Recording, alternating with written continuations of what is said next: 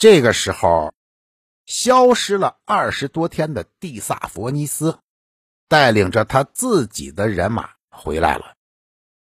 看他的那个阵势啊，好像是真的要回家乡的样子。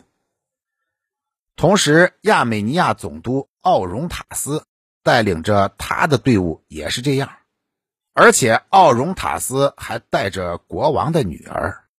这一次啊，国王把女儿嫁给了他，他随军就带着这位新娘子，也像是要还乡的样子。于是。他们便终归开始了这一回家的行程。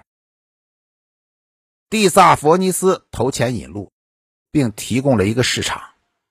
阿里柔斯跟居鲁士三世的波斯军同蒂萨佛尼斯和奥荣塔斯在一起行进，并一同扎营。可是希腊军以怀疑的眼光看待波斯军，他们自己单独行动。有他们自己的向导。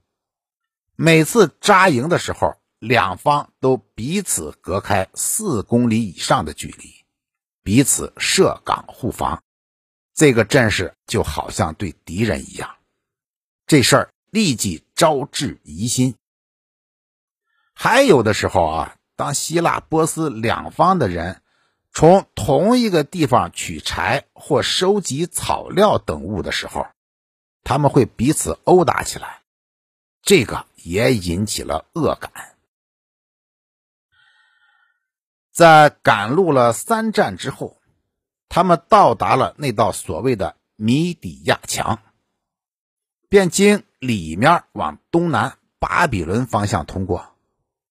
这道墙是用烧砖辅以沥青砌成的，宽二十英尺，高一百英尺。据说呀，有八十公里之长，离巴比伦不远。从这里，他们前进两站，走了四十公里。路上过了两道人工河，一次是通过栈桥过去，另一次是用七条船做成的浮桥。这些水源来自底格里斯河。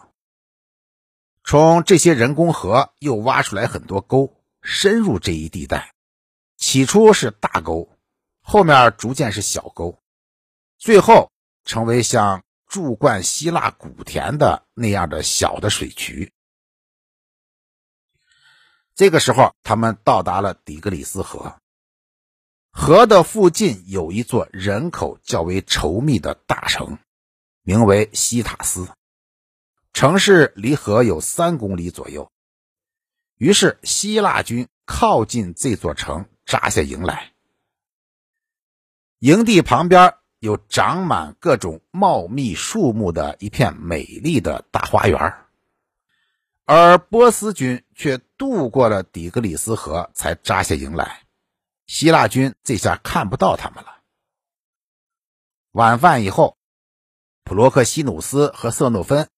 偶然在堆放武器的地方前面散步，这个时候有一个人走上前来，问外沿岗哨哪儿能见到普罗克西努斯或克里尔库斯。他没有问梅农，虽然他是从梅农的朋友阿里柔斯那儿来的。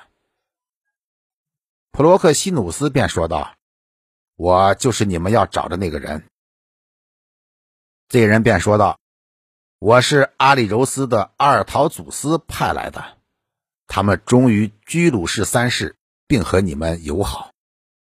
他们嘱咐你们要警惕，怕是这些波斯军会在夜间袭击你们，因为在临近的大花园里有一支大军。